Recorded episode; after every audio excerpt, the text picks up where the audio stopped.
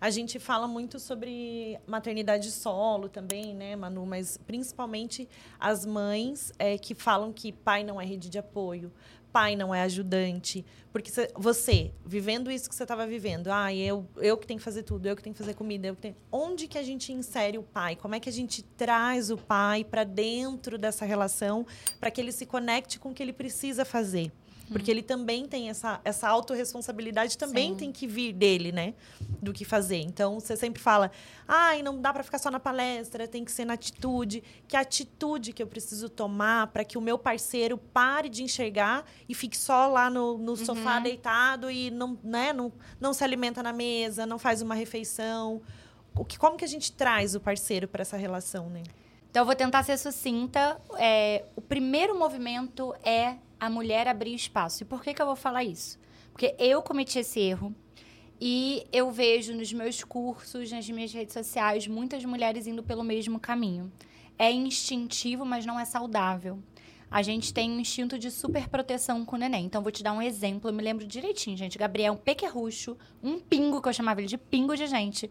E o Du debruçado sobre ele, trocando a fralda. Eu queria, eu queria arrancar ele dali. E eu ficava em pânico. Por quê?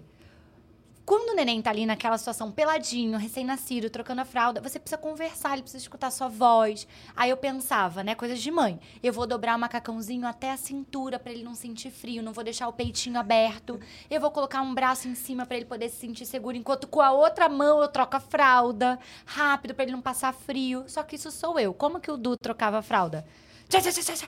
No silêncio, o mais rápido possível, arrancava toda a roupa do neném. Deixava peladinho. Ele ficava com os bracinhos e as perninhas pro alto, se esgoelando. E eu pensava, comigo ele não se esgoela, sabe? E aí ali começou o movimento de fechar o espaço pro masculino. Então eu falava, não é assim. Você tem que fechar a roupa, você tem que isso, você tem que aquilo, você tem.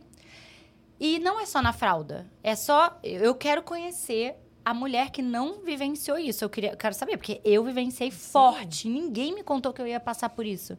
Eu tive que, numa crise conjugal, ouvir do você está louca. Uhum. Não dá mais para ficar perto de você. Uhum. Eu tive que escutar esse meu marido para cair a ficha. Então, eu gostaria que alguma outra mulher tivesse falado, querida, você vai sentir isso. É normal. Mas, assim, tenta não deixar isso te dominar. Dê espaço, né? Ele precisa é. também, dê um jeito do pai.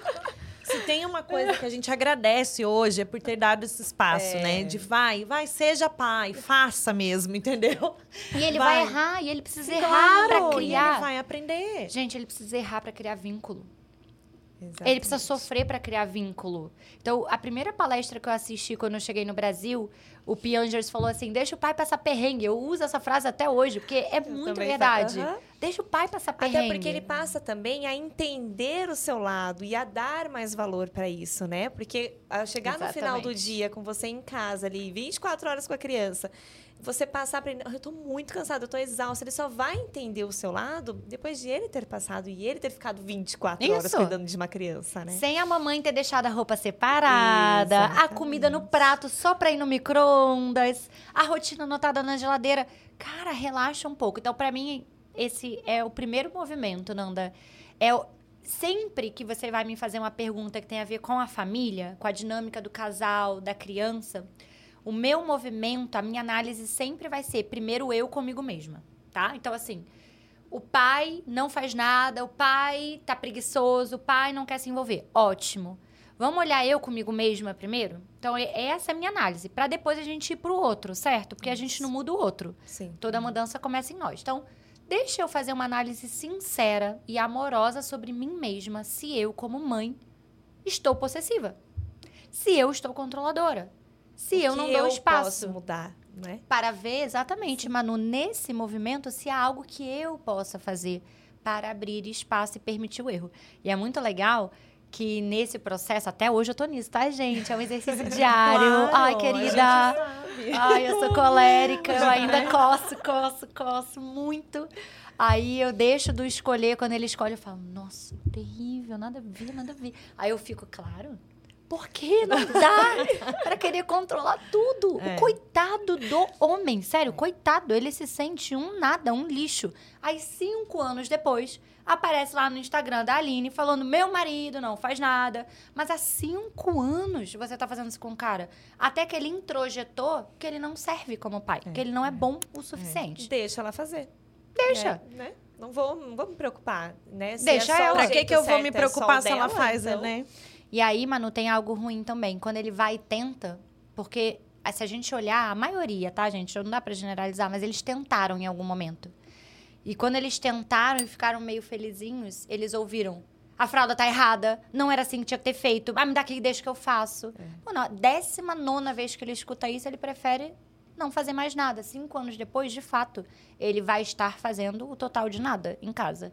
Então, primeiro, o primeiro passo é você com você mesma. Se observe, faça. Essa... Eu não estou na casa de quem está nos ouvindo. Eu não conheço a realidade de quem está aqui escutando a gente. Então, é uma autoanálise honesta que a gente precisa fazer. Então, eu não tenho problema nenhum falar, a gente era insuportável, era uma chata controladora, era.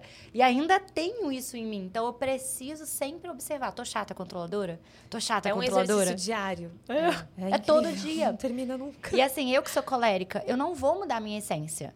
Não. Eu não vou ser uma pessoa fofa doce, que fala calma. Não vou, gente. Eu posso meditar cinco horas por dia. Eu vou não continuar acelerada. Entendeu?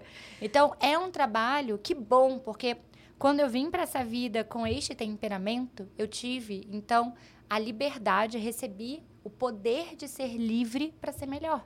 E que bom, então vamos ser um pouquinho melhor. Esse é o primeiro passo. O segundo é uma conversa honesta, não um esporro e Vou falar de novo. Tá tudo bem. É. O segundo passo é uma conversa honesta, não um esporro e nem uma aula. Mulher, esposa, não é professora. Então lá em casa. Nem mãe. Nem mãe, nem do mãe marido. Do marido. É. Muito bom.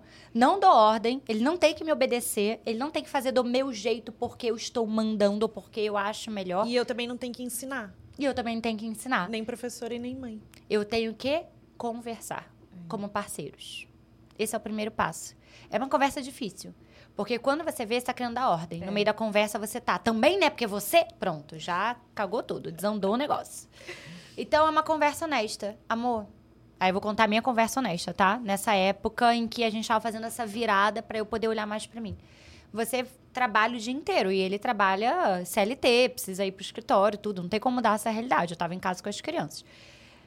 Você passa o dia fora e eu não posso te esperar para botar as crianças para dormir, porque uhum. eles dormem cedo e a gente tentou esse, esse fluxo e foi terrível. Assim, a gente tava quase acabando o casamento. Porque eu ficava ligando pra ele, dava 6 e 15 eu ficava, Cadê tá você? tá saindo, tá saindo, tá saindo. Mas o Gabriel precisa dormir. Pra dormir. Pelo amor de Deus, ele tá chorando. Porque vocês porque queriam você não revezar a conexão do dia também, Isso. né? O tempo de qualidade com a criança. Que só que é aquele não, momento. Isso, só que não estava funcionando. Claro, né? porque ele não tem a previsibilidade no trabalho. Ele tá lá e aí ele, ele fica doido, não consegue. Ele fica doido, eu fico doido e as crianças não dormiam cedo e ficavam é. chorando. Pronto, desandou tudo, a gente percebeu isso. E aí nessa a gente teve uma conversa tá? Não foi uma aula e nem foi eu ensinando sobre desenvolvimento infantil pro meu marido. Amor, você passa fora o dia inteiro. E se, talvez, quem sabe, você pudesse ficar com as crianças de manhã, já que eu odeio acordar cedo, odeio acordar cedo. Aí a gente faz um revezamento. Eu fico Não com parece, o turno da fica madrugada. fazendo meditação às 6 horas da manhã, Aline. Porque a Aline fica lá, amanhã você vai acordar, né, Aline? Amanhã você vai acordar, seis da manhã. Eu falo, o meu marido que fala, a Aline tá online, ela me... na cama não, ainda. É ela tá mesma que fica se desafiando, entendeu? É. Não gosta de acordar cedo e, e, coloca lá cinco da manhã, seis da manhã. Isso aí é para me tirar da zona de conforto. É. Porque eu acho que a gente cresce quando começa a fazer coisas que estão que a gente acha que a gente não vai conseguir. Isso, Isso. acho é outra, uma história bem legal também. E aí eu conversei com ele, amor, você podia ficar com eles no café da manhã. Ai, eu dar café da manhã? Mas eu não vou saber o que dá, eu não sei o que, que tem que servir no café da manhã. Não tem problema. Dá o que você quiser. Comecei assim, porque senão ele ia ter um monte de desculpas verdadeiras é. para não fazer. Uhum. Mas você vai acordar, né? Eu falei, não, a ideia é eu não ficar com vocês. Porque quando eu me retiro do ambiente, você pode ser você. Uhum. Você não precisa ficar se preocupando o é que, que a Aline tá achando. Fica que mais, que a... uma, mais liberdade. Que a gente fica, gente. É horrível. A gente é. fica analisando tudo. Sim. Eu digo que, né, eu trabalho com desenvolvimento infantil. É igual dentista. Você vai dar um sorriso, o dentista vai olhar pro seu olho. É. é igual decorador de interior. Ele vai chegar aqui, vai olhar essa prateleira e falar: hum, eu bem passaria essa bicicleta ali para cima. Uhum. É normal, é do seu trabalho. Então, óbvio que eu analiso a forma como o Du fala com as crianças o tempo inteiro, mesmo que eu não queira. É um botão que não dá para desligar para minha vida. Uhum. Então, quando eu me retiro, eu deixo mais liberdade para eles se relacionarem. E aí ele aceitou. Por quê? Porque o Du, ele, ele quer ser presente, ele quer ser um pai que as crianças lembrem com amor. Ele ama os filhos. Então, não foi uma conversa muito difícil, vai, vamos dizer assim. Ele percebeu, é, de segunda a sexta eu quase não vejo as crianças, então o café da manhã vai ser comigo. Isso foi lá em 2016, 2017. Até hoje, é ele quem cuida do café da manhã. Eu passo vergonha. Eu fui na pediatra, ela falou: o que, que eles comem de café da manhã? Aí eu falei: não sei. Oi, crianças, ainda bem que eles estão grandes. Gabriel, Amanda, responde pra médica. O que, que vocês comem? O que, que vocês comem? Mas que ótimo. É, né? Não sei. Porque ele é o pai, ele precisa também fazer, né? Não é só. Então, eu sempre falo, né, Manu, nos podcasts que a gente grava sobre isso, mas eu faço questão de reforçar. O pai, ele não é obrigado a nada. Ninguém é obrigado a nada. Nem ele, nem, a mãe, nem você. Nem a mãe. Exatamente. Então, a, todos têm que agir como um time para que aquilo dê certo né? É Todos um time. é um time. Então não é uma obrigação. Quando a gente coloca a obrigação, a gente já está colocando na frente essa ordem, né? uhum. né? É como se você estivesse punindo a pessoa. Você é, é obrigado a fazer. Ninguém é obrigado e o peso a nada. Que, e o peso que a tarefa recebe, né? Uhum. Então, Exato. por exemplo, dar café da manhã para os meus filhos virou um peso insuportável. Então. Pronto, porque virou uma ordem. Já você consegue cumprir com a rotina, né, da noite com eles e tá isso. tudo bem. E aí então, a gente. É... A gente tirou aquela confusão da noite de ficar esperando voltar do trabalho, aquele caos e não chega e o atraso. Gente e aí eu, eu aceito que eu vou conduzir isso. Então não tem mais sofrimento. Sou eu, acabou, é isso. É isso que eu tenho para hoje. E de manhã é ele. Então, de manhã eu durmo 40 minutos a mais todos os dias. E que, olha que maravilha, você pode esperar ele chegar uhum. com as crianças dormindo para ter o tempo de qualidade de vocês. E amanhã você dorme 40 minutos Isso. a mais. É o tá entra de novo no equilíbrio.